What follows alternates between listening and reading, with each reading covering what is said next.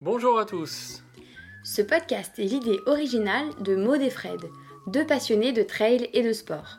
Ici, on parle de motivation, de conseils, de coups de pouce quand vous êtes au plus bas, De tout ce qui vous fera accomplir vos objectifs sportifs, peu importe l'ambition que vous avez. Ouf C'est le podcast pour que vous puissiez souffler. Et vous réalisez pleinement dans le sport que vous aimez. C'est parti pour un podcast de Ouf Ouf, c'est fou qu'on a retourné. Le fou, c'est l'original, celui qui s'écarte de la raison. Mais vous êtes fous Oh oui Mais vous êtes fous Bonjour à tous et bienvenue dans un nouvel épisode de Ouf. Avant de lancer l'épisode, on voulait vous parler d'un projet qu'on a mis en place. C'est une newsletter. Une newsletter pour vous parler de nos retours d'expérience sur le trail, sur l'aventure et de vous donner des petits conseils pour la préparation de vos prochains objectifs. Alors, si vous souhaitez vous y inscrire, rendez-vous sur ouf.fr, rubrique newsletter. Cette semaine, on accueille Virgile Voissard, un aventurier hors norme. Bonjour à tous. Bonjour Maud, effectivement, on a la chance d'accueillir Virgile. Il a parcouru les Amériques à pied. C'était son projet, plus de 20 000 km. Il a été un petit peu arrêté, on va revenir avec lui euh, dessus pourquoi. Mais en tout cas, vous allez en apprendre beaucoup sur la philosophie de la lenteur, profiter de la nature en marchant. Bonne écoute à tous.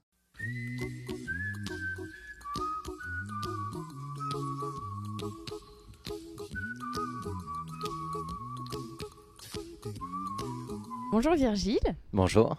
on est ravis de t'avoir sur notre podcast, d'autant plus que tu es la première personne que l'on voit en vrai euh, depuis euh, voilà, Ah bon? le, confinement euh, en interview. en C'est c'est un honneur, c'est un honneur. Merci de l'invitation. En tout cas, moi, ça me fait très très plaisir d'être avec vous aujourd'hui. Et puis, euh, merci pour tout ce que vous faites pour ce beau podcast, euh, pour tout votre boulot à côté aussi. euh, voilà. merci. Bah, merci. Euh, on te rencontre aujourd'hui bah, parce que tu vas nous parler de ton aventure de ouf, traverser les Amériques à pied. C'est ça. On a eu Julien de Fourny il y a quelques semaines que tu as écouté, tu nous as Mhm. dit, euh, qui nous parlait de lui de sa traversée mais à vélo. Donc de ouf en puissance, hein, là euh, on, on dresse le tableau. Avant de revenir un peu sur ton aventure, on voudrait d'abord que tu te présentes en quelques mots euh, pour tous nos auditeurs qui ne te connaissent pas. Alors qui est Virgile Voissard C'est bien ça? Voisard. Voisard. Et d'où viens-tu? Alors, donc, j'ai 24 ans, je viens d'Orléans. Et a priori, rien ne me prédestinait à, à profiter de la montagne parce que clairement, je suis né dans la Beauce, donc c'est du plat, du plat et du Les plein. montagnes, il n'y en a pas trop. Voilà, c'est les clochers, comme dirait Jacques Brel. Et euh, voilà, j'ai un parcours euh, assez classique euh, jusqu'au bac. Et euh, j'avais comme idée d'intégrer la Marine nationale, en fait. Donc j'ai commencé une, une prépa, euh, CPGE, PCSI, donc pour devenir ingénieur, en gros. Mhm. Parce qu'on rentre en tant qu'officier par un, un concours qui s'appelle euh, le concours de l'école navale. Et puis, euh, j'ai- je me suis aperçu que finalement, j'arrivais plus à rester tranquille sur les, les bancs de l'école. En fait, je commençais à avoir des, des fourmis Ouais. dans les jambes. Et euh, j'ai essayé d'intégrer la marine nationale directement, en fait, en, en tant que sous-officier. Mhm. Et je me suis fait recaler. euh, voilà, je, je commence à partir dans, dans, dans l'histoire de ma vie là, Bah, mais Il faut, il faut, hein, on est là pour ça. mais du coup, je me suis fait recaler parce que j'étais myope. Les, les tests se sont très bien passés. voilà, ce, voilà, concours de circonstances. J'ai fini par me retrouver en Nouvelle-Zélande parce que je me suis fait opérer donc de ma myopie. En Nouvelle-Zélande. Non, Ah. en France, mais après ça, j'avais un petit temps de, de préavis, euh, Mhm. six mois, que, que l'institution militaire exigeait en fait pour être sûr que, que la plaie était bien cicatrisée, que j'avais, j'avais plus de problème de myopie. Et euh, ça et d'autres choses ont fait que je suis parti en Nouvelle-Zélande sur cette période-là.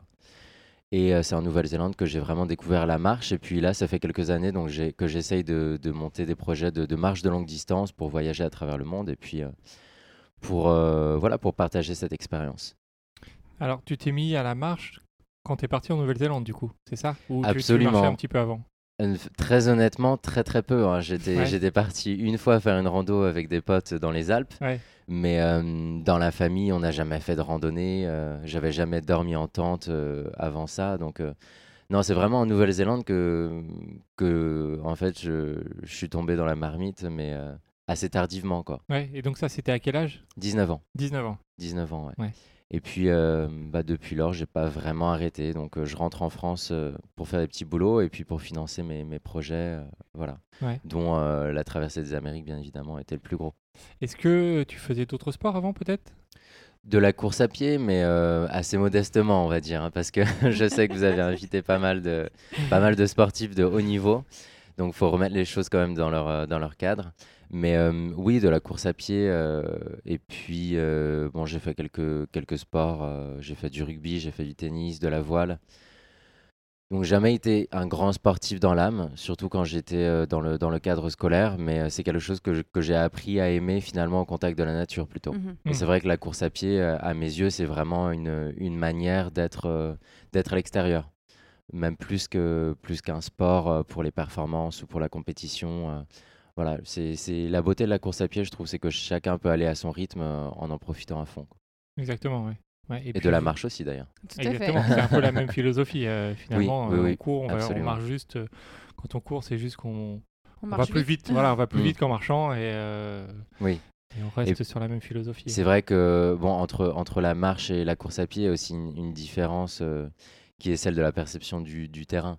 Ouais. Je trouve que, euh, bon, surtout quand on a un sac à dos, quand on marche, on a quand même une, une perception qui est beaucoup plus, beaucoup plus lourde, beaucoup Mm. plus réfléchie finalement. Alors que quand on court, on laisse euh, plus de liberté à notre, à notre instinct, les appuis se- ont tendance à se poser euh, plus naturellement, etc. Donc c'est Mhm. c'est ça aussi la beauté de la course à pied, c'est cette espèce de, de légèreté qui nous emmène euh, un petit peu au hasard de nos pas parfois. Et bon, il faut arriver à gérer parce qu'en descente, on prend facilement des risques. Mais, mais en soi, non, c'est c'est vrai que la course à pied et la marche se rejoignent sur le fait de, de profiter euh, à son rythme, encore une fois. Mhm. Et on s'aperçoit bien, de toute façon, quand on fait de la distance, que on, on alterne beaucoup course à pied et marche. C'est c'est pas deux sports qui sont, euh, voilà, qui sont imperméables l'un à l'autre. En fait, ils, se- Mhm. ils se complètent et c'est la même pratique, au- au- dans le fond. Exactement. Euh, on va revenir du coup maintenant sur ton aventure Mhm. de folie euh, que tu t'es lancée. Donc, l'objectif c'était 27 000 km pour traverser les Amériques à pied C'est ça, oui. en 900 jours. Oui. C'était l'objectif de base Mm. euh, en partant d'Ushuaia pour aller jusqu'en Alaska. Alors, comment ça devient cette idée et euh, est-ce que tu as eu envie de tout quitter, de dire allez hop, euh, je me lance, j'en ai marre et hop, ciao, je vais faire la traversée Je suis désolé, je vais répondre à, à ta question juste après, mais du coup, non, euh, pas l'Alaska, parce que c'est vrai Ah. que c'est quelque chose qui, qui revient souvent. Pardon. Non, non, je t'en prie. Mais parce que euh, c'est vrai que par exemple, les, les voyageurs à vélo ont tendance à arriver à, à, à Prudhoe Bay euh, dans le nord de l'Alaska. Et bah, justement, ça rejoint ta question. Parce que euh, finalement, la, la- la motivation euh, de cette marche, elle s'est faite aussi de manière très concrète, très pragmatique. Euh, dans le fait de vouloir profiter autant que possible de, de la nature et Mhm. marcher vraiment une, une grosse distance pour expérimenter voilà, le, le voyage à rythme lent, mais à l'échelle d'un Mhm. continent, et puis rencontrer les gens, bien évidemment, mais c'était surtout l'aspect naturel qui m'intéressait. Et ça rejoint ce que je disais à l'instant, c'est-à-dire finir euh, dans le nord du Canada au lieu de l'Alaska, Mm. parce que euh, j'ai construit en fait ce, ce projet en essayant donc de me focaliser sur cet aspect naturel et en, en mettant bout à bout autant que possible des trails ou des itinéraires qui existaient déjà. Mhm. Et en fait, pour aller en Alaska, il faut prendre la route. Et moi, j'y vois pas. pas. grand intérêt. Alors que euh, bah, le, le plus simplement du monde, il y a un, un trail qui arrive dans le nord du Canada, à Tuktoyaktuk. Donc, euh, j'avais pas. hum, voilà, je, je me suis jamais dit euh, pourquoi le Canada plus que l'Alaska ou inversement. C'est juste que ça, c'est une décision qui s'est faite naturellement. Mais je suis pas arri- encore arrivé. Donc, euh, Oui, on oui. ne sait pas ce que l'avenir me réservera. Et donc voilà, comment, comment tu t'es. euh, Est-ce que c'était l'envie de, de tout quitter? Est-ce comment tu t'es préparé à, à- à tout ça? Alors, comment je me suis préparé? Bah, je- En fait, en essayant d'accumuler de, de l'expérience. Moi, l'idée de base, en fait, elle m'est venue en, en Nouvelle-Zélande. Donc, j'ai traversé la Nouvelle-Zélande sur un trail qui s'appelle le Te Araroa. Ouais. Et c'était vraiment ma, ma première expérience de, de marche de longue distance, donc 3000 km.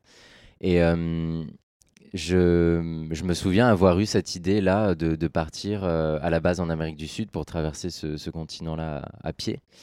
Et j'en ai parlé à personne parce que euh, bon, je, je débutais vraiment. Je Et t'ai je- dit peut-être qu'on va me dire que c'est fou. en- oh, euh. ah oui, oui, même moi je me disais non mais Virgile laisse tomber quoi. Enfin, mais je me souviens quand même avoir, euh, avoir posé des questions euh, voilà, aux marcheurs qui étaient autour de moi. Est-ce que c'est faisable euh, selon vous? Est-ce qu'il y a des gens qui l'ont déjà fait? Et euh, finalement, bah, c'était assez difficile de- d'avoir des informations, en tout cas euh, par le bouche à oreille. C'est pas forcément des, des projets, euh, enfin parce qu'il y a des gens qui l'ont déjà fait, mais c'est pas forcément des projets qui ont beaucoup été mis en avant. Mhm. Euh, parce que euh, ça intervenait, euh, vo- ben, voilà, ça, ça paraissait trop extrême pour être inclus finalement dans l'idée qu'on a de la Mhm. marche ou de la randonnée. Et puis surtout, la plupart des, des- des gens qui l'ont fait, même la totalité des gens qui l'ont fait, en fait, passaient par la route. Et Mhm. là, le, en fait, l'énormité de ce projet-là, c'est non seulement euh, le fait de, de faire 27 000 bornes, mais euh, donc pour mettre les choses au clair, pardon, j'en ai fait 22 115 du coup en à fait. 768 jours. Et je me suis arrêté, mais on, on y reviendra peut-être. Exactement. On y reviendra Mais après. voilà, l'énormité du truc, c'est c'est pas tant la distance que la manière de le faire en fait. Mhm. Parce que finalement, euh, bon, si on poussait à l'extrême, on pourrait se dire, bah 22 000 km, tu prends un avion et tu les fais. Et Ouais. c'est c'est la Mhm. même chose, par exemple, bon, c'est pas le même, euh, j'exagère bien évidemment, mais ce serait la même chose que, que de le faire en stop ou en van ou le faire à vélo ou euh, le faire à pied. Et en fait, moi, je voulais vraiment le faire de, de la manière euh, la plus difficile qui, qui me soit accessible. Parce que bon, je suis pas non plus un, un explorateur euh, chevronné mais je voulais le faire de la manière la plus difficile parce que c'est celle-ci qui permet vraiment de, de- de s'imprégner euh, des milieux naturels, quoi. Mhm. En essayant autant que possible de- de- d'emprunter des, des chemins, d'emprunter des, des itinéraires historiques, de voilà d'aller d'aller vraiment par des, par des chemins de traverse au lieu d'emprunter la voie la plus directe, la route. Euh, bien que je l'ai fait aussi par, euh, par moment. Mais euh, voilà, c'est ça l'idée de base, et c'est vraiment de ce désir-là que- qu'est née ce- cette idée de l'idée de cette expédition. Après, donc comme, comme je vous le disais, je suis parti sur l'idée de l'Amérique du Sud en premier.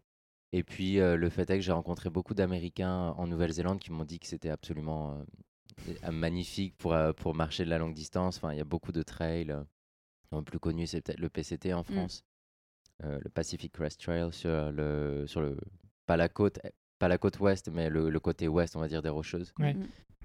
Et euh, donc voilà, je, je me suis dit pourquoi pas finalement connecter l'Amérique du Sud, l'Amérique du Nord et puis euh, l'Amérique centrale. euh, voilà.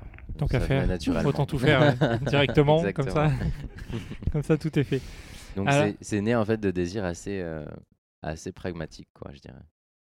Et alors, combien il y a eu de temps entre euh, l'idée qui vient dans ta tête Mhm. et euh, le départ? Combien il y a eu de temps et comment, euh, comment tu t'es. Est-ce que tu t'es préparé? J'imagine, oui, avec euh, déjà la Nouvelle-Zélande, etc. Oui. Et euh, pour gérer tes étapes, pour gérer le budget que tu allais avoir besoin. Mm. Voilà, combien.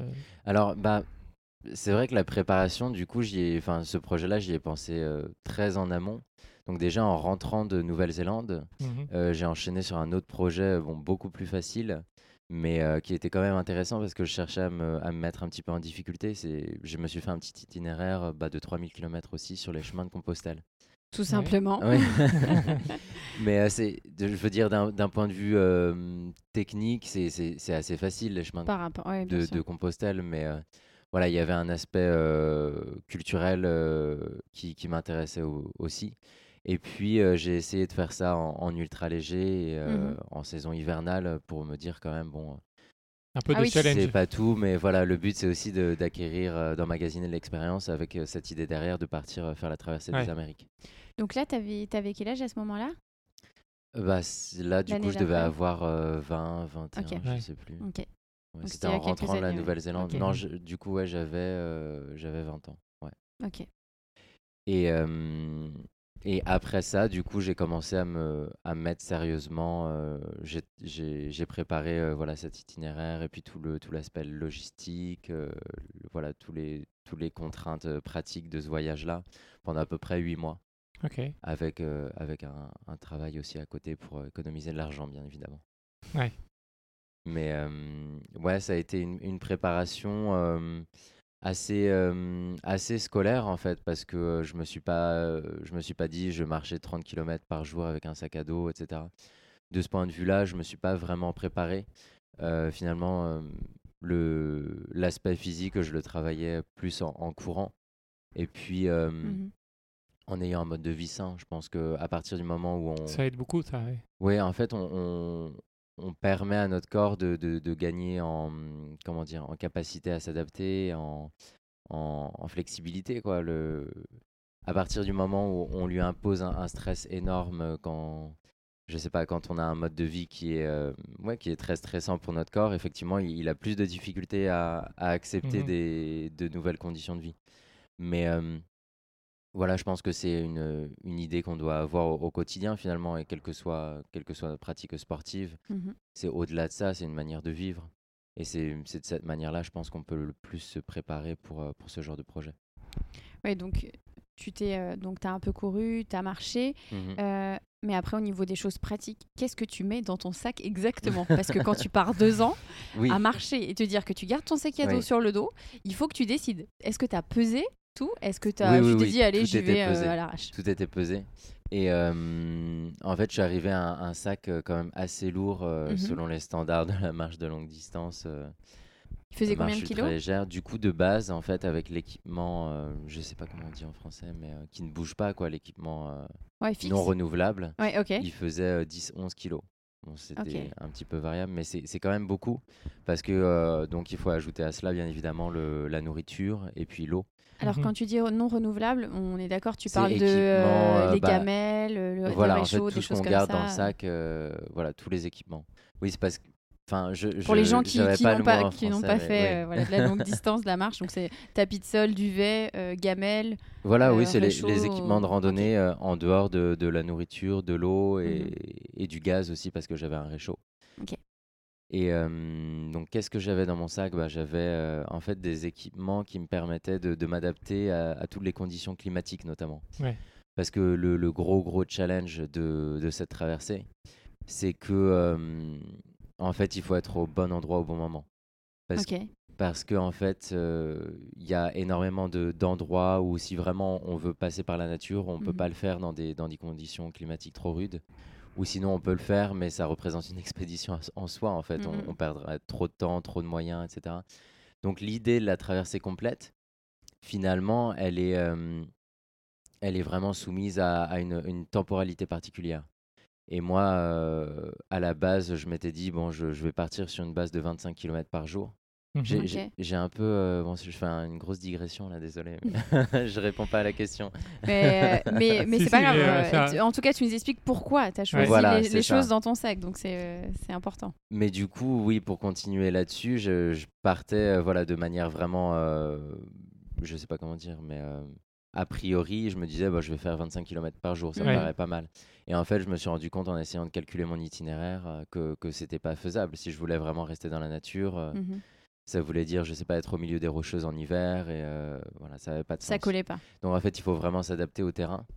Et, euh, et c'est pour ça que je suis parti aussi sur cette idée-là, sur ce projet de deux ans et demi, donc 900 jours euh, Mhm. pour les 27 000 km. Parce que ça, ça s'imposait de, de soi, en fait. C'est les conditions climatiques. Par rapport à la saison, aux saisons. ouais, voilà. ouais. Et donc ces, ces conditions font aussi qu'il faut arriver à trouver un compromis toujours entre la légèreté et puis Mhm. euh, la confort. grande, euh, grande variation, on va dire, le, le grand panel de, de conditions qu'on va rencontrer sur notre chemin. Et ça, c'est extrêmement difficile parce que trouver un compromis entre confort et légèreté, bon, on sait le faire avec un petit peu d'expérience, avec un petit peu de sacrifice, mais là, euh, c'est aussi une, une question de, de sécurité. Ouais. Enfin, moi, ça m'est arrivé de, de faire des nuits à, à moins 17 avec un, un duvet qui descend à zéro normalement. donc, À ne pas reproduire chez On- vous. Voilà. hein, Là, on est sur la limite, sur la ou tangente. Traverser, ou traverser des, des passages montagneux euh, dans la neige avec des, des chaussures de trail running complètement trouées, ou euh, voilà, ce genre de choses.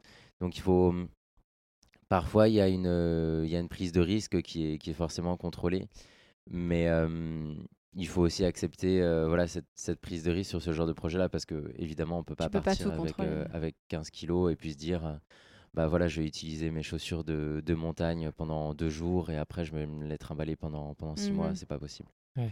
Donc après, il y a d'autres petites manières de, de fonctionner. En- moi, j'ai beaucoup fonctionné aussi, euh, notamment en Amérique du Nord, parce qu'en Amérique du Sud, c'est plus compliqué pour cet aspect-là. Mais en, en m'envoyant des équipements, euh, Ah ok. voilà, en, en fonctionnant avec la poste, hein, tout simplement, avec des colis, etc. Et puis, euh, bah ça, c'est des réflexes qu'on apprend petit à petit, en fait, au contact d'autres marcheurs, et que moi, j'ai commencé à à acquérir en Nouvelle-Zélande Mhm. euh, même pour le ravitaillement en nourriture. Donc euh, tout ça, c'est des techniques qui permettent d'alléger le poids du, du sac et puis euh, de, de s'adapter finalement à des, à des milieux qui sont parfois très isolés. Et c'est vrai que l'Amérique du Sud, l'Amérique latine, c'était quand même plus difficile de, de ce point de vue-là parce que euh, bah forcément, c'est pas aménagé comme pourraient l'être les États-Unis ou Mhm. l'Europe. Mais euh, ça force aussi euh, beaucoup plus au contact avec, euh, avec les locaux. Et ça, c'est beau en soi parce que finalement, quand on se retrouve dans une situation vulnérable, c'est à ce moment-là qu'on est le plus enclin à aller à la rencontre de l'autre. Et et ça, je trouve ça, je trouve ça très beau et c'est c'est quelque chose qu'on apprend parfois à nos dépens. Ça t'est arrivé euh, du coup d'être dans oui, des situations où tu te ouais. dis mince, j'ai plus à manger, il faut que j'aille voir euh, des ouais, gens. ouais, bien euh, sûr. Et puis, tout a une autre valeur finalement quand on sort un petit peu de sa zone de confort. Euh, même si, euh, même si c'est quelqu'un qui vous offre simplement une couverture pour dormir sur le, le pas de, enfin sur sa terrasse, euh, voilà, c'est c'est c'est une, une richesse, une chaleur humaine qui qui réconforte énormément et c'est c'est voilà, on, on se contente de très peu et on retrouve finalement toute la hum, comment dire toute la valeur finalement de ces petits gestes là. Enfin là, cet exemple Mhm. que je prenais, ça s'est produit au Mexique. Euh, bon, au Mexique, j'étais vraiment en ultra ultra léger. Euh, on en reparlera peut-être, mais euh, probablement. Mais du coup, je j'essayais de dormir, voilà, à droite à gauche, j'avais une couverture de survie, mais bon, clairement, c'était pas le top. Puis au bout d'un moment, elle s'est déchirée parce que j'avais plus de tente, j'avais plus d'équipement pour dormir. Et là, donc, c'est des gens qui m'ont qui m'ont accueilli, accueilli, mais un truc bête, quoi. Ils m'ont juste installé un petit lit de fortune euh, sur leur euh, sur leur terrasse. Ça suffisait. j'ai j'ai passé la soirée avec eux à discuter et j'ai passé la nuit là. Et ouais, c'était c'était super cool, quoi. Ouais. Alors que bon, euh, tu dirais à quelqu'un, euh, bon, tu vas dormir sur ma terrasse avec une couverture, euh, il ferait une drôle de gueule. hein, mais Ouais, Mais en soi, quand tu te retrouves dans une situation difficile comme ça, euh, c'est dans ces, ces moments-là que tu te rends compte véritablement de la, la valeur de ces, euh, de ces relations humaines, en fait. Mhm. Alors, on dit que la, la marche, c'est euh, quelque chose de méditatif. Euh, Oui. C'est un peu l'éloge de la lenteur. On, a, on peut répondre à beaucoup de questions qu'on se pose. Mhm. Est-ce que tu avais des questions, toi, auxquelles tu voulais répondre en partant, ou est-ce que c'était autre chose? Euh, non, j'avais pas de questions auxquelles je cherchais à répondre, mais euh, finalement, les, les questions, elles se... Elles viennent toutes seules, quoi. Ouais. Je... T'as le temps d'y Hein? penser, T'as ouais. le temps de refaire un Je- peu en fait, beaucoup de c'est- choses. c'est pas tellement euh, c'est pas tellement se, se donner le temps pour répondre à des questions c'est plutôt se donner le temps pour se poser les questions enfin euh, Ouais, je, je pense qu'à partir du moment sens, ouais. où on, Mm. on commence à chercher euh, la réponse à quelque chose c'est déjà qu'on ferme la question c'est déjà que on lui met un début on lui met une fin Mhm. et on n'y touche plus et on va on va rentrer dans une sorte de quête pour euh, trouver euh, une et une seule réponse euh, moi, je vois pas les choses comme ça en fait. Moi, je trouve que c'est c'est tout le temps la question en fait au cours de notre vie qui a tendance à, à se modifier, à évoluer. Et, et c'est vraiment ça qui, qui m'intéresse dans la marche, effectivement, c'est que notre, notre cerveau, il est, il est très souvent en roue libre. Donc, Tout à fait. Ça peut partir dans tous les sens. oui, exactement. En course à pied, on le, on le en voit course pas à pied mal, aussi, ouais, euh, quand mais, on euh, fait mais la en distance, marche, euh, j'imagine. Mm, mm. c'est pas mal, ouais. Mais euh, oui, du coup, en fait, on est. Encore une fois, ça, c'est, c'est- ça vient du fait qu'on est soumis à, à des conditions particulières. On est vraiment en, en contact avec, euh, avec ce qui nous entoure. Euh, je sais pas, dans, dans la vie de tous les jours, euh, si on est assis quelque part sur un, sur un, un petit sofa comme moi en ce moment, euh, bon, on s'en, rend pas forcément compte. Mais quand on marche, euh, cet inconscient finalement est alimenté par, euh, par des choses nouvelles tout le temps. Ouais. Et même si c'est des petits, euh, même si c'est des petits signaux qu'on ne perçoit qu'à peine, c'est des choses qui nous touchent beaucoup plus parce qu'on se donne le temps de, de les percevoir, même si c'est de manière inconsciente. Mhm. Donc ça, enfin, pour reprendre euh, ce que je disais en étant assis, voilà, ça peut être simplement le, d'un point de vue vraiment physique, euh, la, proprioception qu'on a du, terrain, enfin le, toucher, mais ça peut être aussi des, choses euh, très très subtiles et, et je pense que j'ai tendance à considérer aussi notre capacité intellectuelle comme, comme un sens, étant donné qu'en fait c'est juste une, une comment dire, une, une phase d'analyse en fait finalement de Mhm. tout ce qui nous, de tous les affects qui se produisent autour de nous. Donc c'est quelque chose qui est soumis à, à ce qui nous entoure et quand on se donne le temps finalement de euh, voilà d'être disponible à cet environnement qui nous entoure, cet environnement humain aussi, eh bien, euh, notre cerveau, il, Enfin, c'est une véritable jouissance, je pense, parce que c'est quelque chose que ouais, non, mais c'est quelque chose qu'on a on n'a pas l'habitude de faire. Mais euh, c'est vraiment re- redécouvrir en fait sa, ouais, son, son intellect, sa personnalité et puis son corps aussi, bien évidemment. Ouais. Et tout ça fait que euh, ouais, c'est un chemin intérieur, ça c'est sûr, Ouais. sûr et certain. Alors, euh, pour nos auditeurs, est-ce que tu peux nous retracer ton chemin? Oui. depuis le départ euh, voilà, jusqu'à là où tu t'es arrêté Donc je suis parti euh, d'Ushuaia. Donc le but c'était de- d'arriver euh, à l'océan Arctique, donc la mer de, de Beaufort dans le nord du Canada, 27 000 km. Donc le- la première partie s'est déroulée en Amérique du Sud, le long de la cordillère des Andes. Euh, je sais pas à quelle échelle je, je fais la description, peut-être dans les Bah, grandes tu, lignes pour tu commencer. Peux, tu peux nous dire les, grands, les grands Ouais. pays euh, que tu as traversés, les grandes, grands pays, euh, donc. les grandes montagnes, parce que c'est Mhm. essentiellement ça que tu as voulu et souhaité traverser. Alors oui, mais en même temps, ça s'est fait un petit peu par, euh, pas par défaut, mais ça s'est fait naturellement parce qu'on se Mhm. rend compte, même en regardant une carte, que finalement les, les- les montagnes, les chaînes de montagnes ou les massifs montagneux, c'est souvent des, des endroits préservés. Et euh, non seulement des endroits préservés, mais des, hum, comment dire, des autoroutes de, de biodiversité et de, voilà, d'écosystèmes euh, préservés, quoi. Mhm. Euh, c'est le cas aussi dans la jungle, par exemple dans la forêt amazon- amazonienne, mais euh, il y a beaucoup moins de, de mouvements sur la distance. Quoi. Mhm. Et vraiment, les chaînes de montagne, enfin, quand on regarde l'Amérique du Sud, euh, c'est une évidence. Si tu veux traverser l'Amérique du Sud euh, en restant le plus possible dans la nature, bah, c'est la cordillère des Andes. Ouais. Donc, euh, donc voilà, c'est c'est vraiment euh, pragmatique à la base euh, comme, comme décision. Et euh, donc j'ai remonté la cordillère des Andes au début euh, entre l'Argentine euh, à l'est et le Chili à l'ouest. Parce que euh, le- la cordillère, donc la partie la plus haute de la cordillère, constitue sou- bien souvent la frontière en fait entre ces deux Ouais. pays. Mhm. Donc un coup en Argentine, un coup au Chili. Euh, à partir de Santiago, donc la capitale de Chili, je suis plus res- resté en, en Argentine. Je suis repassé au Chili, donc euh, par San Pedro de Atacama, dans le nord du Chili, qui est une, euh, voilà, ça commence déjà à être un petit peu euh, l'altiplano. C'est euh, c'est une écorégion qui s'appelle la Puna, donc c'est des déserts d'altitude très secs, euh, avec de Magnifique. bonnes températures néga- négatives aussi, mais c'est absolument Mhm. sublime, effectivement. Et puis ensuite la Bolivie, donc par l'altiplano. euh, ensuite le Pérou, donc Pérou aussi magnifique, hein, mais très différent de la Bolivie, même si c'était très proche en tout cas de mon expérience, parce que effectivement en Bolivie, ce que j'ai adoré, c'était vraiment ce désert d'altitude là. Ouais. Et euh, c'est vrai qu'on retrouve des, des chaînes de montagnes. hein. Il y a la cordillère royale au nord de la passe, mais euh, dans, au Pérou, on retrouve pas cet aspect désertique euh, Mm. que j'ai beaucoup apprécié en Bolivie et, et dans la Puna, dans le nord de l'Argentine, Chili. Donc Pérou. Ensuite, je suis redescendu un petit peu dans le nord du Pérou, en altitude, Mhm. et euh, je suis arrivé en Équateur. Et ensuite, Équateur, donc il y a la- la- l'allée des volcans, ça s'appelle, donc qui a été euh, appelée comme ça par, euh, par l'explorateur Humboldt. Je sais plus, c'était le 19e siècle, je crois. Donc euh, là, la cordillère des Andes, elle prend une, une forme un petit peu différente. Il y a beaucoup Mhm. de volcans, c'est plus, euh, c'est plus ponctuel. Et puis ensuite, la Colombie. À partir de la Colombie, en fait, je, je me suis. bah, Il y, a- il y a plusieurs, euh, plusieurs facteurs qui sont rentrés en, en compte. Déjà, il y a, comme je vous l'expliquais tout à l'heure, il y a le, le facteur temporel. En fait, Mhm. c'est c'est une, une énorme Ouais. contrainte. Et c'est pour ça en fait que ça n'a jamais été fait cette traversée là. si j'avais pu la faire euh, d'un seul coup, ça aurait été une première, même si c'est pas le, c'est- pas l'ambition de base, Ouais. clairement pas. Mais pour se rendre compte quand même de la difficulté du truc, c'est que en fait, il faut euh, encore une fois, il faut garder un rythme constant tout le temps et il faut que tout soit euh, vraiment mesuré. euh, voilà, il y a très très faible, une, une marge d'erreur très très faible.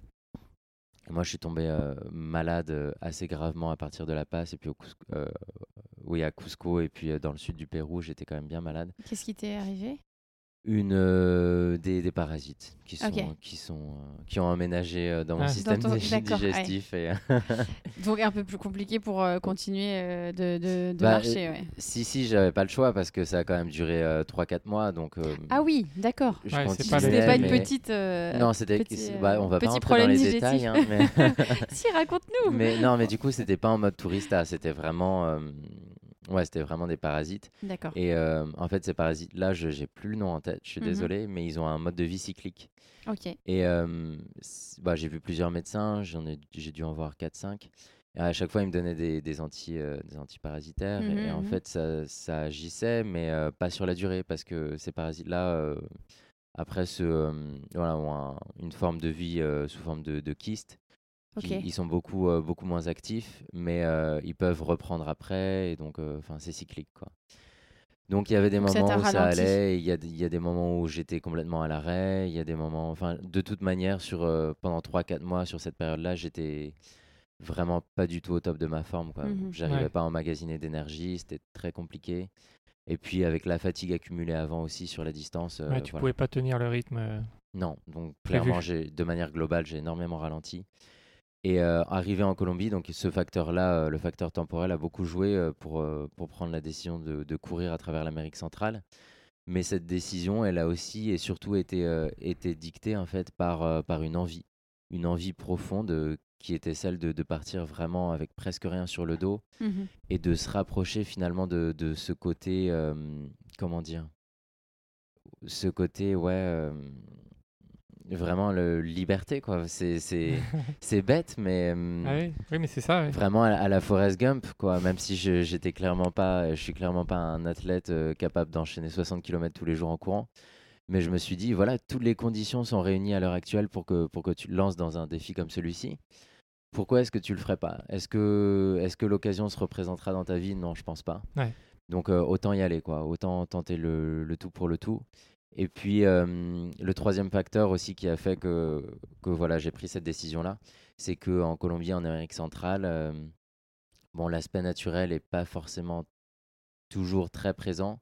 Mm. Euh, en Amérique centrale, euh, bien évidemment, il y, a des- il y a des patchs de nature absolument magnifiques. hein. Au Costa Rica, par exemple, il y a une biodiversité incroyable. Mm. Mais le problème, c'est que c'est quand même un, un couloir de terre qui est très étroit. Oui. Et c'est pas comme l'Amérique de choix du de Sud. passage. Voilà, il y a, il y a clairement pas moyen de, de, de tracer une route naturelle, hein, Mhm. entre guillemets, comme j'avais essayé de le faire en Amérique du Sud et en Amérique du, du Nord.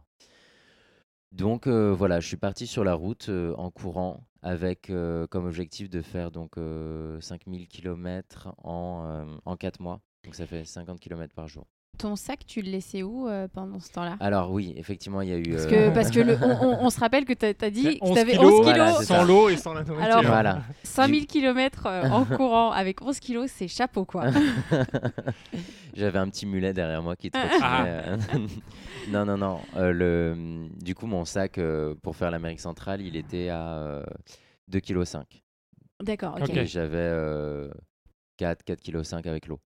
Donc Mhm. c'était un sac euh, complètement différent. Le sac que j'avais en Amérique du Sud, je me suis débrouillé pour l'envoyer aux États-Unis par l'intermédiaire de d'amis, euh, d'amis, d'amis en fait, euh, Mhm. qui étaient en, en vacances en Colombie à ce moment-là. Et euh, donc, qui ont ramené mon sac jusqu'à Austin, au Mhm. Texas, où j'ai retrouvé un ami, un bon ami qui vit là-bas. Donc voilà, mais c'est vrai que c'était une grosse difficulté. À la base, je savais pas du tout comment, comment me débarrasser de, mon, de, de tous mes équipements. Mais on, on s'aperçoit encore une fois qu'en voilà, en, en faisant jouer, euh, je sais pas comment dire ça, mais euh, En peut se- rencontrant on- les gens. Ouais, en Mm, mm, mm. rencontrant des gens, on, on peut, on peut euh, parfois appeler à l'aide et puis on, on est entendu et ça, ça fait, ça fait très plaisir. C'est ça aussi qu'on apprend euh, sur un projet comme celui-ci, c'est que euh, on peut, on apprend finalement à se reposer sur les autres. Enfin, Ouais. pas à se reposer, mais à faire confiance. À, hum, et ça, c'est, aussi une, une grosse, une grosse découverte parce que euh, on a tous tendance à, à vouloir être indépendant, à vouloir, euh, Mhm. à vouloir construire notre vie de, de manière autonome et euh, à, ne jamais euh, appeler au secours ou demander de l'aide. Et on, on s'aperçoit que finalement, c'est comme ça que se tissent des liens forts. euh, C'est, en faisant, Ouais. en faisant preuve d'humilité parfois et en, en acceptant finalement notre, notre vulnérabilité, notre fragilité. Mhm. Donc là, ça a été le cas, mais euh, ça a été le cas aussi à moult reprises. Ouais. Et donc après, Alors Mexique? du coup, ouais, la- l'Amérique centrale. euh, donc j'ai pris la, la route panaméricaine à partir de, de la Colombie, à partir du milieu de la, la Colombie, à Manizales exactement. J'ai dû faire un petit saut en bateau pour euh, passer le l'isthme du Darien. Ça, je le précise directement parce que c'est vrai que c'est une question, euh, bon, pour les gens qui connaissent, qui, qui est souvent revenue. Euh, l'isthme du Darien, c'est faisable à pied, mais euh, soit c'est presque du suicide, soit il faut mettre beaucoup d'argent. Et moi, clairement, j'avais pas envie de mettre Ouais. beaucoup d'argent. Ni l'un ni, ni l'autre, c'est ça? Oui, non, non, ni l'un ni l'autre, effectivement. le suicide, je l'avais même pas envisagé. hein, Ouais. je- non, c'est pas du suicide, mais c'est excessivement dangereux. Mhm. Mais euh, ça se fait, c'est possible. hein, si, si vraiment c'est votre objectif dans la vie de traverser euh, l'isthme du Darien, donc c'est une, une bande de, de terre en fait entre la Colombie et le Panama, donc qui sépare euh, l'Amérique du Sud et l'Amérique du Nord à proprement parler. Mhm. Mais euh, c'est de la forêt vierge, il y a des chemins qui traversent, mais c'est des zones qui sont contrôlées à la fois par des tribus locales qui sont pas forcément très, très ouvertes et à la fois par, bah, bien évidemment, par des cartels de drogue. Et puis en ce moment en Colombie, euh, bien que la, voilà, les FARC ça soit, ça soit calmé, il y a énormément de groupes paramilitaires. Mhm. Mm. Et c'est eux aussi qui gèrent, euh, qui gèrent ce, ce trafic de drogue en lien avec, euh, avec les autorités. Donc Ouais. euh, c'est aussi une zone euh, qui, est tellement, qui est tellement isolée qu'on ne peut même pas faire confiance en fait dans les autorités euh, Mm. ni colombiennes ni panaméennes. Donc c'est très très compliqué. J'ai décidé de faire voilà, un petit saut euh, en bateau. Et puis euh, après je me suis aperçu qu'il n'y avait pas moyen de continuer non plus en bateau ou sinon euh, voilà, je partais pour faire toute la côte euh, Mhm. du Panama à la côte caribéenne. Donc j'ai j'ai pris un petit vol directement à- pour Panama City. Et je suis ouais, je suis un petit peu triste de d'avoir fait d'avoir fait ce petit saut là, surtout que le but c'était aussi de de me déplacer par des moyens non motorisés, ça paraît évident. Mais Oui, mais parfois, le, le- Voilà, la dans les politique, les, conditions régions... qui euh, étaient les miennes, euh, c'était clairement pas mon objectif de euh, De risquer quoi que ce soit. ouais. Oui, et puis euh, voilà, c'est- je pense que c'est un très beau coin, mais euh, il faudrait prendre plus de temps. Il faudrait, euh, il faudrait vraiment partir explorer en kayak de mer, par exemple. Mm. C'est quelque chose qui peut se faire en kayak de mer, mais bon, j'ai, aucune expérience en kayak, en kayak de mer, donc euh, voilà, ça, ça a été le petit, le petit saut, euh, ouais, malgré moi. Mais euh, donc après, j'ai repris en fait la, la route panaméricaine. Et euh, je faisais des petits détours euh, autant que possible, effectivement, pour prendre des chemins quand, quand l'occasion se présentait. mhm. Mais j'ai quand même été beaucoup, beaucoup de temps sur, euh, sur la route. Sachant que euh, voilà, j'ai fait 40 km par jour de moyenne au total jusqu'à la frontière des États-Unis, au lieu des 50 prévus. Ce qui n'est pas énorme en soi, mais pour moi, c'était un, un gros défi quand même. Ouais, bah, euh, quand même, hein, c'est pas mal hein, de faire 40 km par jour. Ouais, euh. sur la durée, c'était bah, surtout en alternant course et marche. les exactement, 40 ouais. km, je les courais pas entièrement non plus par jour. Je faisais à peu près euh, 20 km en courant, on va dire. Et puis, euh, bah, sur des journées en réalité qui étaient de 50 km minimum. Mhm. Mais euh, mis bout à bout, euh, voilà, en moyenne, ça faisait 40 km. Le maximum que j'ai fait d'un coup, bah, ça devait être 100 bornes du coup. Et pour moi, c'était euh, c'était quand même un, un gros défi. Donc je suis content de l'avoir relevé tant bien que mal, même si c'était pas forcément euh, toujours dans la facilité. Et donc pour Euh, finir avec l'itinéraire, donc en, en Amérique du Nord, donc aux États-Unis, j'ai euh, j'ai emprunté un trail euh, qui est assez bien, assez bien organisé, même si Mhm. c'est probablement le trail euh, des trois. Donc, il y a- bon, pour euh, recontextualiser, il y a trois grands trails aux Mhm. États-Unis. Il y a l'Appalachian Trail sur la côte est, donc AT, euh, qui est le plus emprunté au monde Mhm. en dehors du chemin de Compostelle, parce que le chemin de Compostelle, bon, c'est pas vraiment euh, un trail nature. Mais voilà. Après, il y a le PCT dont on parlait tout à l'heure, qui est plutôt du côté ouest. Et en plein milieu, euh, il y a le, le- le Continental Divide Trail, donc qui suit vraiment la, la ligne de division des eaux continentales, Mhm. c'est-à-dire la partie la plus haute des, des montagnes rocheuses. Donc c'est ce trail-là que j'ai emprunté. C'est un trail qui est souvent considéré comme le plus dur des trois et qui est beaucoup plus isolé, qui est beaucoup plus récent, qui est beaucoup plus sauvage. Et, euh, et moi, pour moi, ça a été une très très belle expérience parce que c'est vraiment un, un visage des États-Unis qu'on qu'on voit pas toujours, même s'il y a des coins magnifiques euh, de nature qui sont beaucoup mis en avant, comme, euh, comme le Grand Canyon, comme le- Mhm. le, Yellowstone. On se rend compte. Très touristique, ouais. Bah, très touristique, mais en même temps, c'est quand même des, des très Des beaux beaux- ouais, des endroits beaux et puis endroits, des, mm. des endroits aussi qui ont, qui ont du sens d'un point de vue écologique. Mais euh, pour le coup, de se rendre compte quand même de la dimension de ces espaces-là en traversant à pied, c'est ouais, ça prend une toute autre valeur en fait, au- au-delà même des, des parcs nationaux américains qui sont déjà très beaux en soi. Mhm. Ouais, Et imagine. donc au Canada, ouais, je. Oui, non, pour finir du coup avec ce que j'ai fait, je suis arrivé dans le nord des États-Unis et j'ai été pris euh, par la neige en fait. Euh, à partir du, du nord du, du Wyoming, euh, la première grosse tempête de neige, ça a été le, le 11 septembre, je crois, parce que c'est l'anniversaire de ma sœur. Donc j'ai une petite pensée pour elle, Ouais. mais Ouais. clairement, j'ai pas pu lui envoyer de petits messages ce jour-là. Mais euh, ouais, donc ça a été de, de, de, de pire en pire. Et euh, finalement, j'ai dû m'arrêter dans, au milieu du, du Montana, en fait. Donc euh, il me restait 500 km jusqu'à la frontière canadienne. Moi, j'avais vraiment comme idée de pousser au moins jusqu'à la frontière canadienne, mais au bout d'un moment, je me suis rendu compte que ça aurait pas pas beaucoup de sens. Ouais.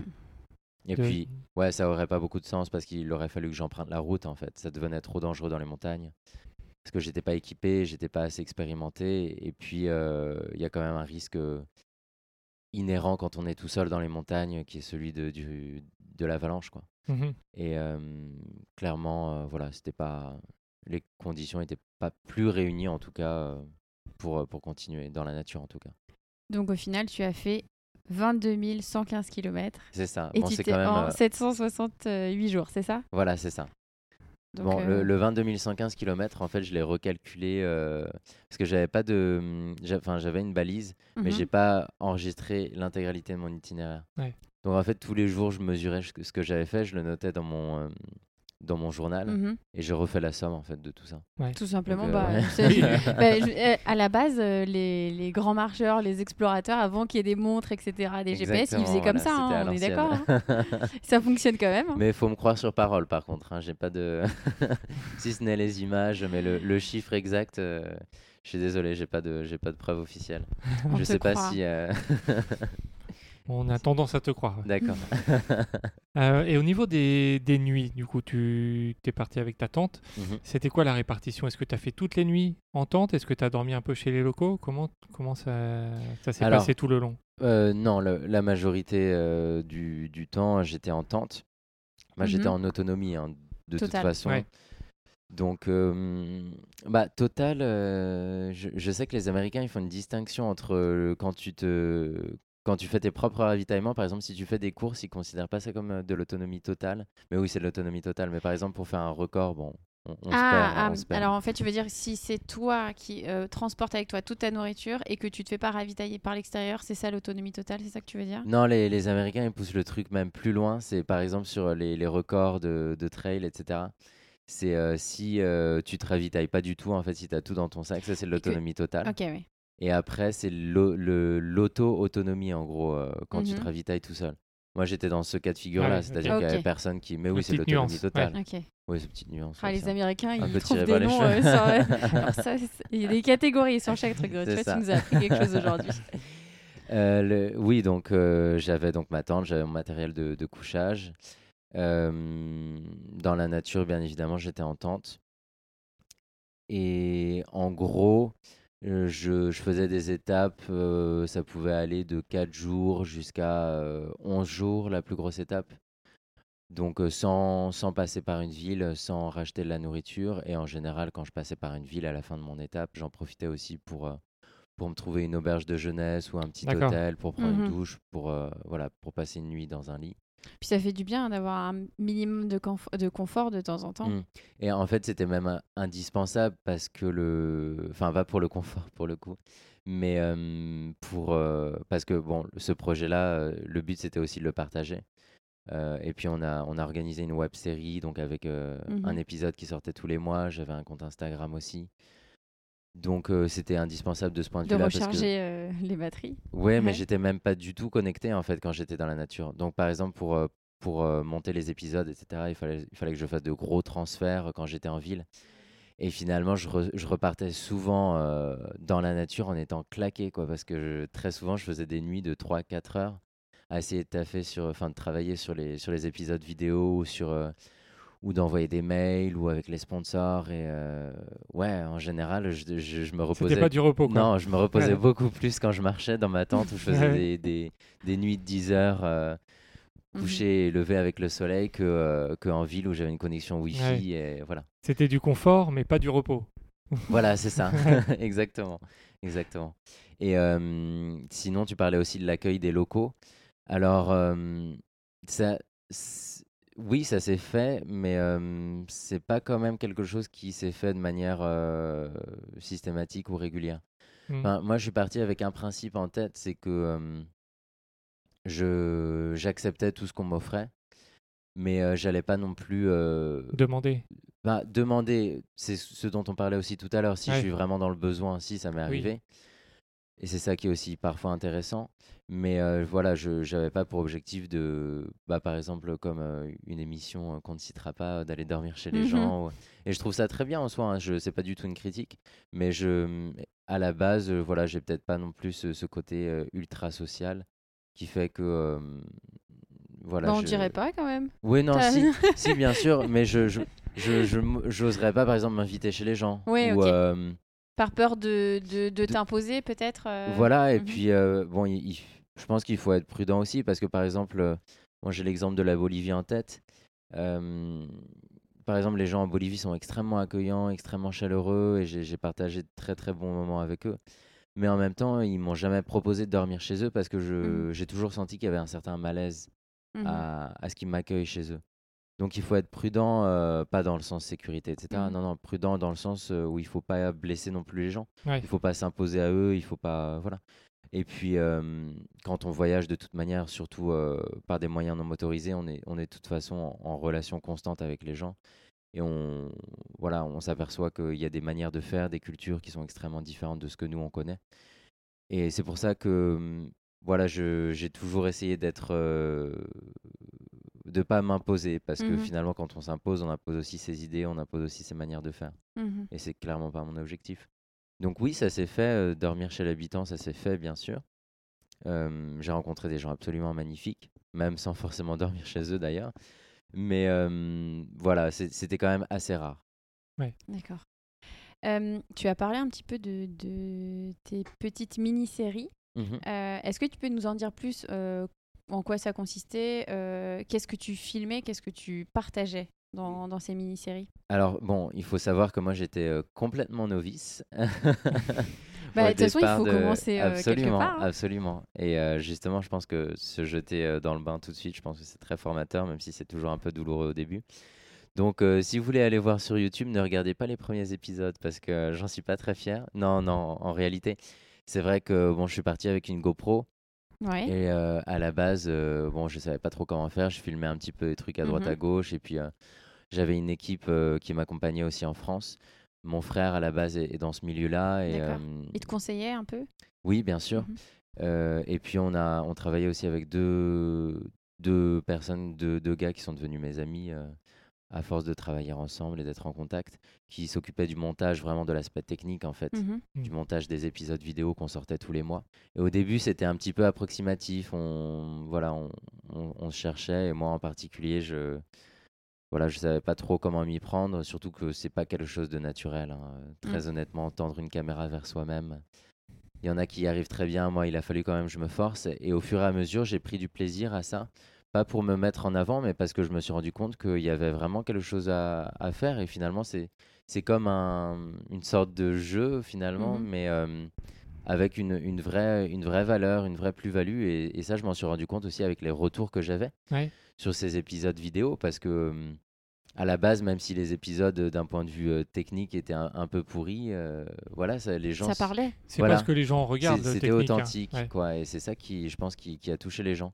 Et donc, au fur et à mesure, le but, c'était de conserver cet aspect authentique, mais de, euh, de, voilà, de faire quelque chose de plus construit et de, de raconter une histoire. Donc, euh, souvent, quand je prenais les vidéos, euh, par exemple, aux États-Unis, j'étais à peu près rodé.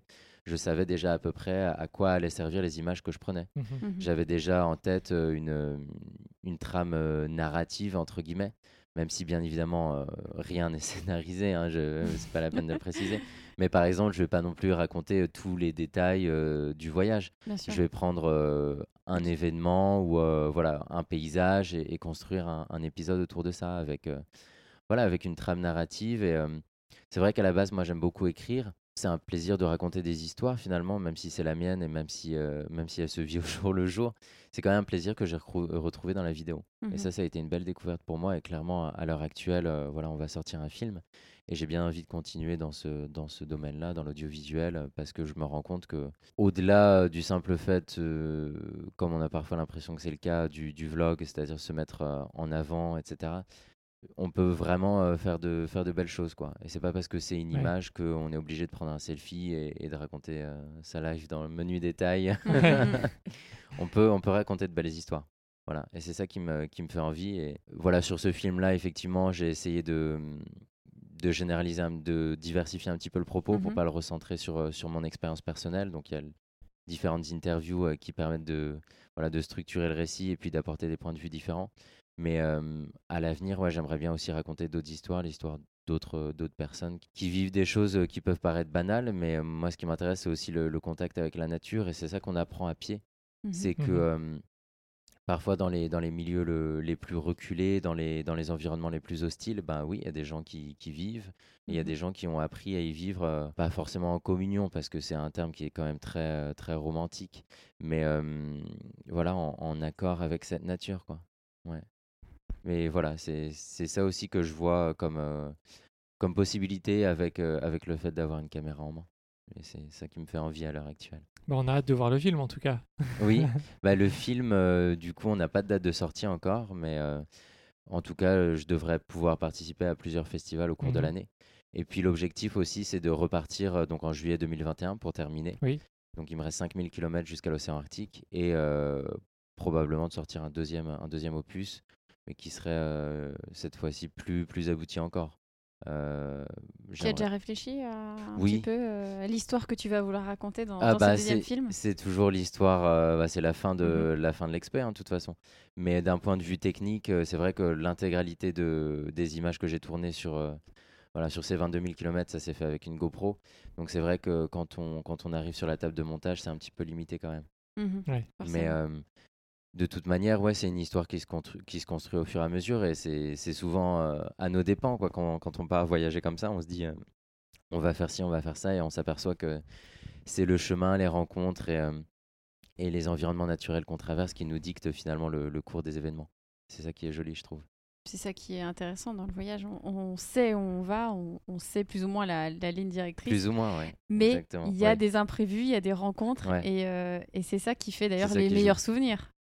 Oui, oui, absolument. Et c'est ça qui est, euh, qu'il est d'autant plus difficile, mais aussi d'autant plus fort de, de retranscrire. Et c'est ça que j'ai envie de partager à l'heure actuelle. Quoi. Et c'est pour ça que, euh, bah, on, on en parlait tout à l'heure en off, mais c'est pour ça que finalement le fait de m'être arrêté là euh, en octobre, du coup je suis revenu en France. J'avais prévu de repartir en juillet 2020, donc euh, Mhm.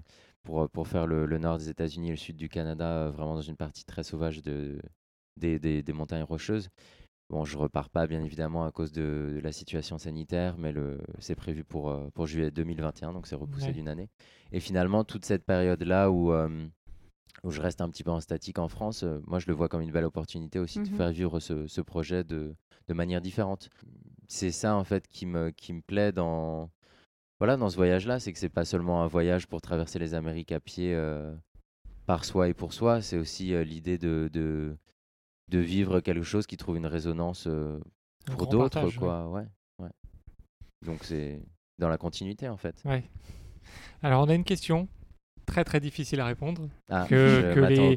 Que les, euh, que les gens qui sont partis des- de, de longs mois, de longues années ont du mal, ont Ah du non, mal on à, à répondre. pas poser cette question. Ah, Moi, je ne. Bah, voudrais je- jamais Alors, poser cette question. remercie. C'est impossible. L'ayant Quels fait, sont- c'est impossible.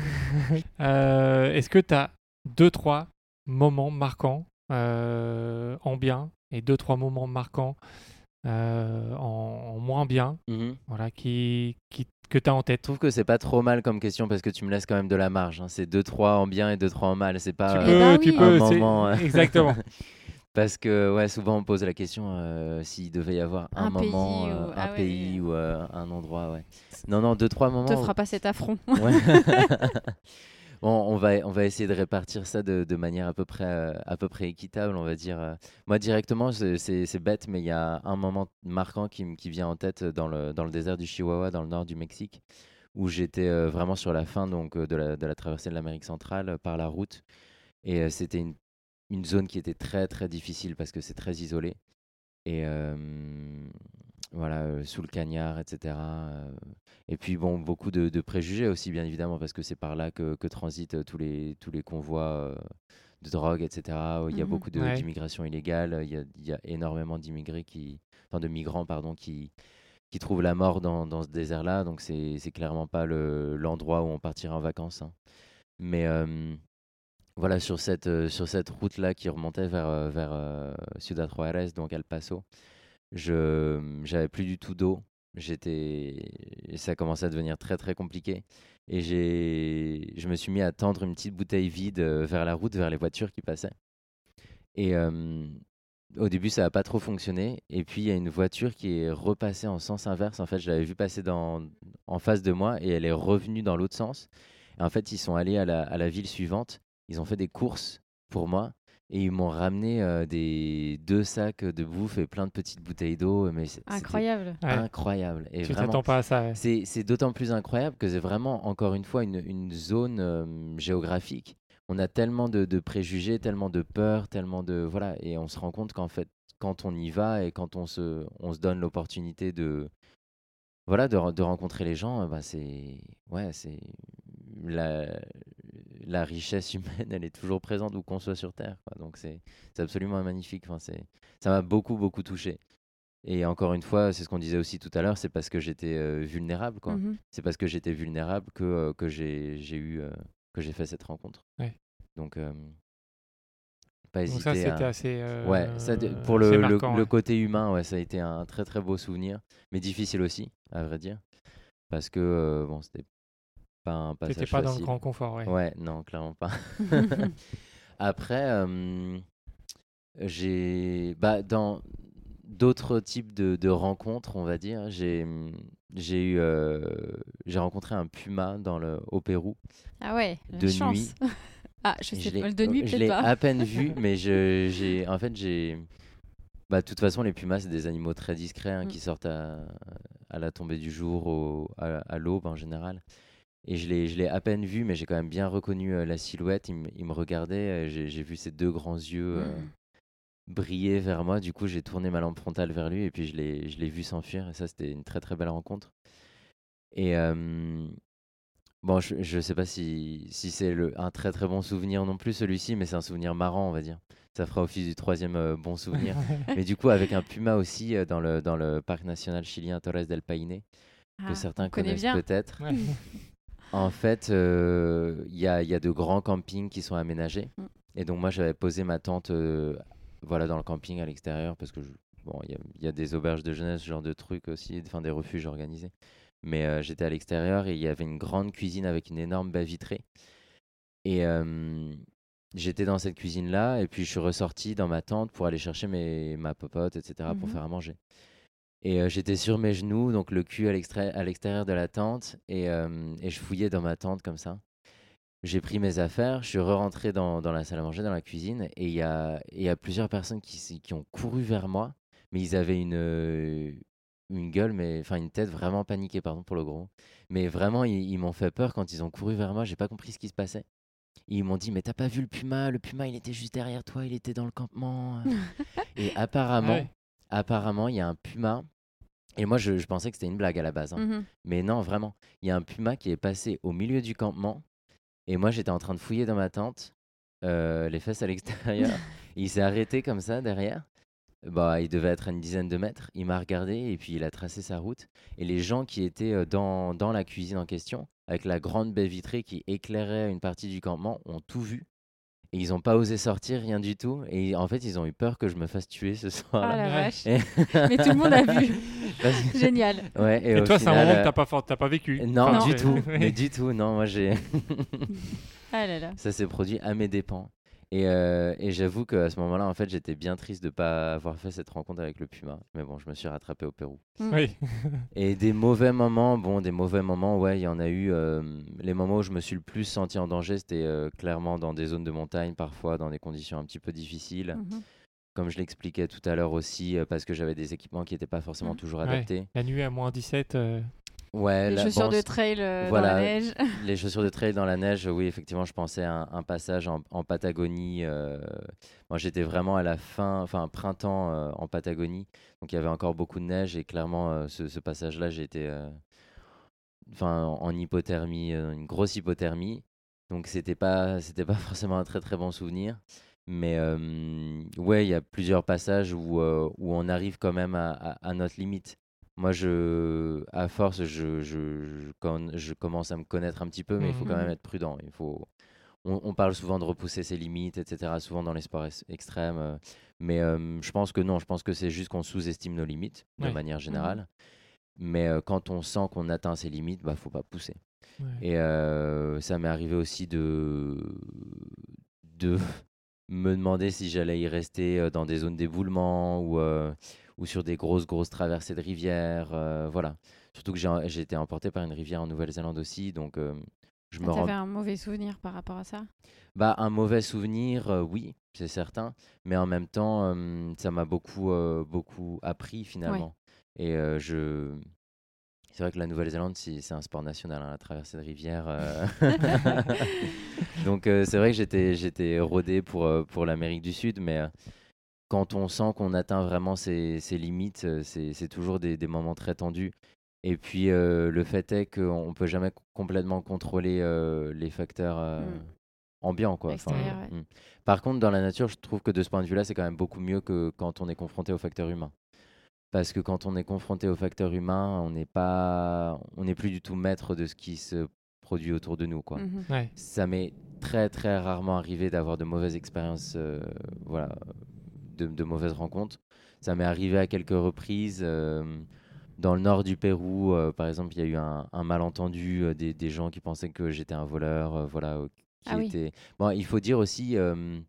Bon, on parle, on parle beaucoup de racisme en ce moment, et je sais que le, le- le terme racisme anti-blanc, ça n'a pas beaucoup de sens, surtout en France, mais euh, il y a quand même certains endroits d'Amérique latine où il y a clairement un, un sentiment de xénophobie. Euh, littéralement, c'est-à-dire que, Mhm. euh, de- historiquement parlant, au XXe siècle, les, les Américains ont quand même euh, mis la main sur beaucoup, beaucoup de, de pays, voilà. Et il y, a, il y a un vrai sentiment de xénophobie par endroit vis-à-vis du, du gringo, c'est-à-dire de, Ouais. l'homme blanc. Et en fait, en tant que, en tant que blanc, on est tout de suite assimilé à un Américain. Ils n'ont pas forcément une dent contre les Français ou euh, voilà les Européens, mais c'est contre les Américains. Et du coup, euh, oui, effectivement, il y a parfois euh, des réactions qui peuvent s'assimiler à du racisme. Donc, il faut Ouais. prendre sur soi et puis il faut faire preuve de patience. Mais je trouve que c'est c'est un bon enseignement aussi parce que ça, ça permet de, de remettre les choses dans, dans leur contexte. Quoi. On se rend compte que finalement, même de, de très bonnes personnes euh, soumises à, à des conditions particulières peuvent construire des idées, des préjugés qui sont, euh, qui sont extrêmement violents. Il faut surtout faire preuve d'éducation et de patience et de calme pour, euh, pour euh, régler ces situations-là plutôt que se brusquer.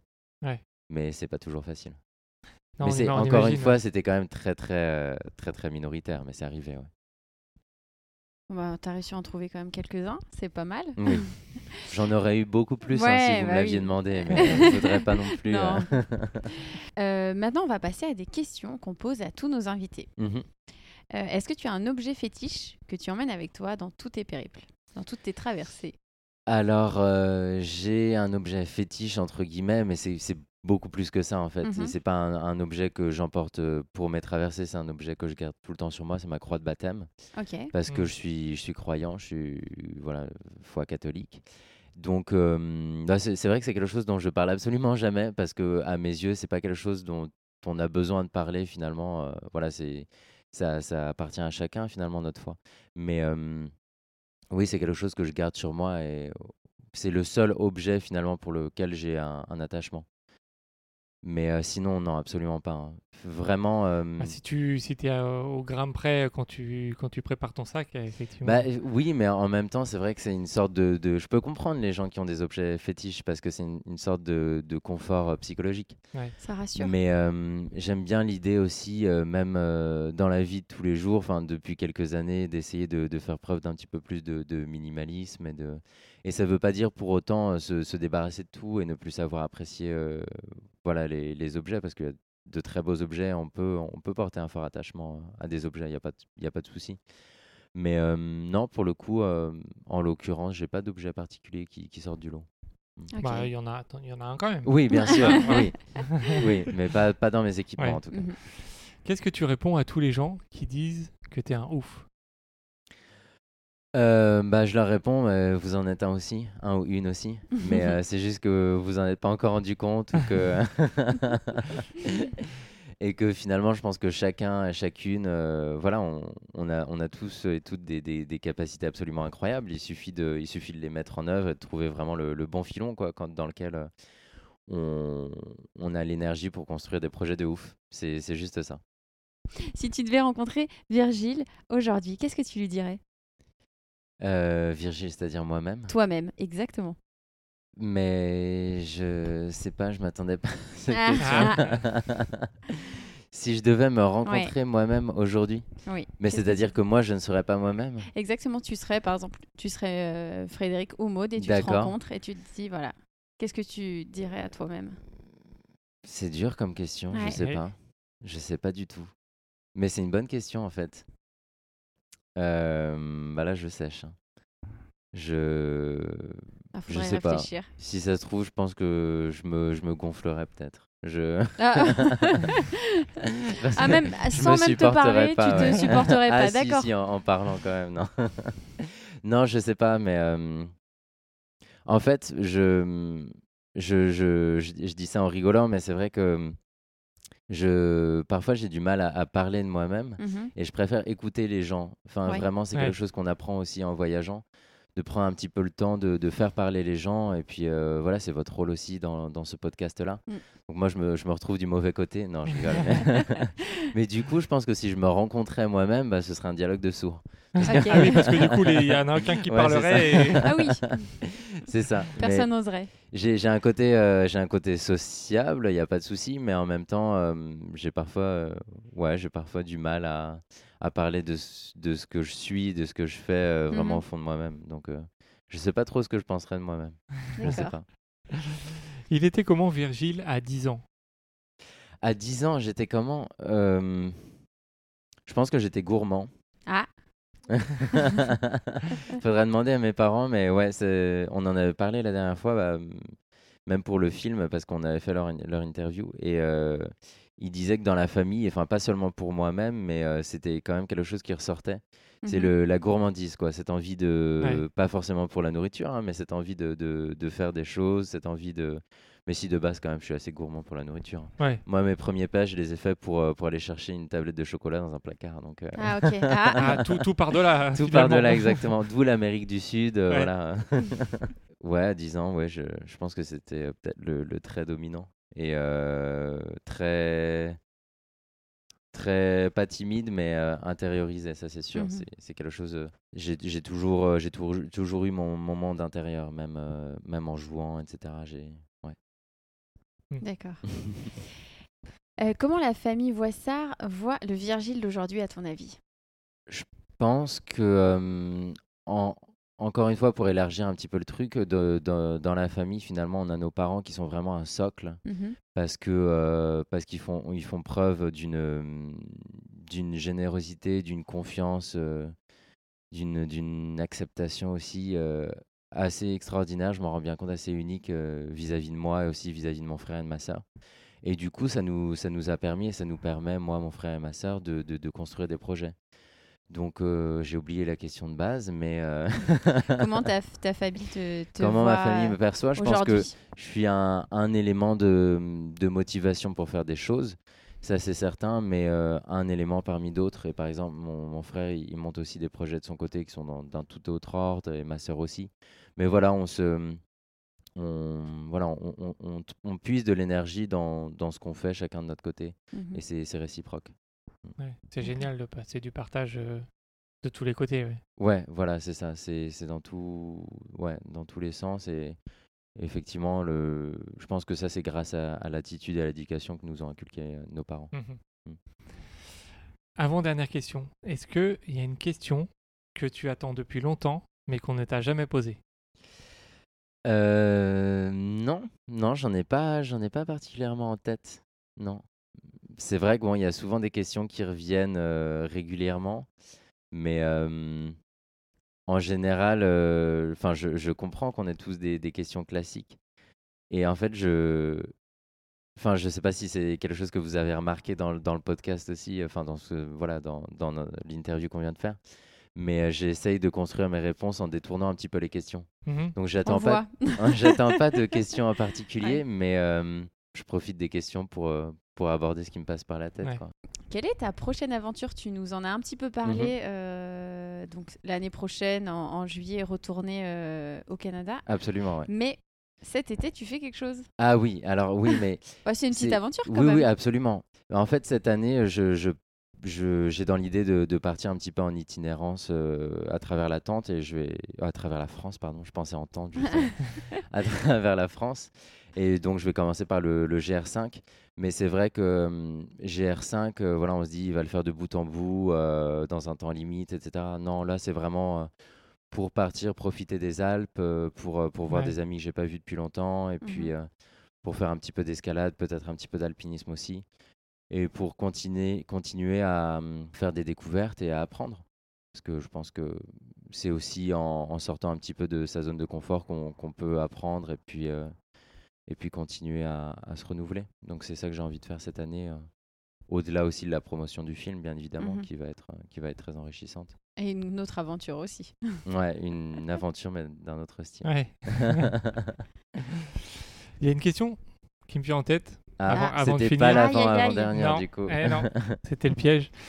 Euh, quand, on, quand les auditeurs euh, vont écouter, il y en a beaucoup qui vont penser, sans Mhm. doute, que partir seul, euh, il y a beaucoup de solitude. Oui. Il y a, on est seul avec soi-même, ça peut être compliqué. Comment toi tu le vois ce rapport à la solitude? Est-ce que Mm. c'est quelque chose que tu cherches? Est-ce que c'est quelque chose que tu ressens? Ou est-ce que c'est quelque chose que tu ne connais pas finalement, même en partant seul? Fallait pas garder cette question pour la fin parce que là on est reparti pour une heure. J'espère que vous, Non, avez, euh, vous allez toujours rester avec nous. hein. non, non, je rigole. Mais euh, effectivement, c'est quelque chose auquel j'ai beaucoup réfléchi en deux mots parce que euh, parce que c'est quelque chose qui est constamment présent en fait. À tel point que bon, j'ai essayé de faire des petites vidéos fac, euh, foire aux questions sur ma chaîne YouTube euh, au-delà des épisodes mensuels et c'est une question que j'ai abordée dans, dans, une, dans un épisode de 10 minutes. Mais euh, pour, pour, en- pour y répondre en deux mots, je trouve que dans la nature, en fait, on s'acclimate, on s'habitue beaucoup plus facilement à la solitude que dans un environnement euh, urbanisé où on est, on est tout le temps entouré par des gens. À mes yeux, la, la solitude, euh, elle est présente dans la vie de tous les jours et, et on n'a pas. En fait, c'est pas synonyme d'être seul dans la nature. Ouais. C'est- vraiment un, sentiment. Et euh, c'est un sentiment qui est, qui est présent quand on, quand on commence à traverser les Amériques à pied, ou en tout cas, c'est une peur de la solitude, peut-être même que le sentiment de solitude en lui-même. Et c'est assez difficile à gérer, mais c'est comme le corps, c'est comme l'aspect physique, on s'y habitue, on apprend à vivre avec. Et finalement, on s'aperçoit que ouais, ça- la solitude elle devient une bonne amie. Donc euh, oui, elle est présente, mais Ouais. euh, c'est c'est une manière aussi de euh, voilà d'apprendre à se connaître et puis de, de pousser la réflexion au-delà de, de ce que nous permet- permettent parfois le voilà les environnements euh, civilisés entre Mhm. guillemets où on, est- on est tout le temps un petit peu euh, tiraillé à droite à gauche entre plein de distractions. Donc ça va aussi de pair avec ça. Mais à mes yeux, la, la solitude, elle est beaucoup plus violente quand justement on a le sentiment d'être seul et qu'on est entouré. Ouais, que c'est quand ça. on est complètement seul dans la nature. Mhm. Parce que dans la nature, euh, bon, comme je le disais tout à l'heure, euh, je, suis- je suis croyant aussi, donc il y a peut-être cet aspect-là qui joue, mais au-delà de ça, je trouve qu'il y a toujours une présence en fait qui, euh, avec laquelle on peut interagir, même si c'est très très loin d'un contact humain, hein, ça n'a rien à voir. Mais euh, on, on sent quand même qu'il y a, on est entouré, on est, on est pénétré de quelque chose de, de plus grand que nous, de plus fort, et euh, on se sent beaucoup moins seul finalement dans, dans, ce, dans ces conditions-là que, que voilà, en étant, en étant seul en ville et on s'en aperçoit bien, il y a des personnes âgées euh, qui sont extrêmement Mhm. seules, Ouais. il y a des voilà. Et à mes yeux, c'est cette solitude là qui est la plus violente. Mhm. Je suis content d'avoir posé la Ouais. question. Euh, Est-ce que tu as un dernier mot pour tous nos éditeurs qui nous ont écoutés jusque-là? Et euh, voilà, on te laisse une minute pour euh, leur parler. euh. Alors, que dire? En une minute? Non, je, je, sais pas. Très honnêtement, je, pour, euh, pour faire écho à ce qu'on disait tout à l'heure et puis à, aux autres émissions que vous avez pu faire, moi, le, Enfin, mon profil, il est clairement pas celui d'un aventurier ou, euh, ou d'un sportif euh, hors pair. À la base, je suis vraiment un gars lambda qui avait très bonnes notes à l'école et qui du jour au lendemain a décidé de partir en Nouvelle-Zélande parce qu'il avait rien de mieux à faire en France. Quoi. Donc Et pourtant, tout ça, ça m'a mené à, à là où je suis. Et euh, voilà, euh, partager cette expérience avec vous aujourd'hui. Donc je pense que pour revenir à ce que je disais tout à l'heure, ce qui, ce qui est vraiment important, c'est de, de se faire confiance et puis de ne pas avoir peur de, de se lancer dans des projets, même s'ils peuvent sembler un petit peu fous. Et quel que soit vraiment le, le domaine euh, voilà, dans lequel vous voulez construire vos projets, on ne parle pas forcément de marge, ni de même de voyage ou de sport d'aventure. Mais je pense que c'est ça le, ce, qui, ce qui ressort vraiment de, de cette expérience. Pour moi, c'est ce côté-là. Il faut, il faut oser et puis il faut se faire confiance. Il faut faire con- confiance pardon, dans les gens qui nous entourent. Et on s'aperçoit qu'une fois qu'on a mis le premier pas, eh ben, on, est, on trouve des gens pour nous accompagner. On n'est jamais complètement seul pour le coup. Mhm. Et, euh, et ça s'enchaîne assez, assez naturellement. Donc euh, voilà. bah, merci pour, euh, pour ces mots. Mais merci à, à tous les deux et puis merci à, à tous ceux qui vont écouter du coup cette émission. Merci en tout cas d'avoir partagé bah, ton expérience, euh, voilà, Mhm. ta vision aussi euh, de la marche et euh, un petit peu de la vie, hein, parce que tu en as parlé. euh. C'est vrai qu'on s'est Bah oui. Ouais. On s'est un peu égaré, mais on c'était s'est un pas peu mal. égaré. C'est ce une qu'on bonne cherchait. errance, ouais, Mhm. c'est Ouais. l'esprit même de la marche en fait. Et on est finalement content peut-être que tu te sois arrêté dans ton, dans ton projet, c'est vrai. parce que comme ça on t'a eu entre deux et on pourra, euh, on Bah, pourra écoute, te suivre euh, encore réciproque. plus. Ça m'a fait très euh, plaisir d'être aujourd'hui avec vous aussi. On pourra te suivre l'été prochain, on pourra partager euh, Mhm. ton, ton- ta, ta fin d'aventure avec, euh, avec tous nos auditeurs qui, qui ont écouté ce podcast. Donc, Ouais. Donc euh, peut-être une petite déception pour toi, mais, euh, Mais pas pour mais nous. ça va peut-être ça va peut-être euh, Rendez-vous est pris l'année prochaine. Exactement. pour faire partager ça encore euh, à, à plus de monde. Ça donc euh, merci, euh, merci encore à toi. d'avoir pris le temps. Et, euh, et quant à vous, euh, chers auditeurs, on vous dit à bientôt pour un nouvel épisode. Ciao. Ciao. Merci à tous d'avoir écouté ce dernier épisode avec Virgile. On espère que ça vous a donné des envies de marche, de découverte, que ce soit à côté de chez vous ou un peu plus loin. On vous remercie encore pour votre fidélité sur notre podcast et on vous dit à très bientôt pour un nouvel épisode.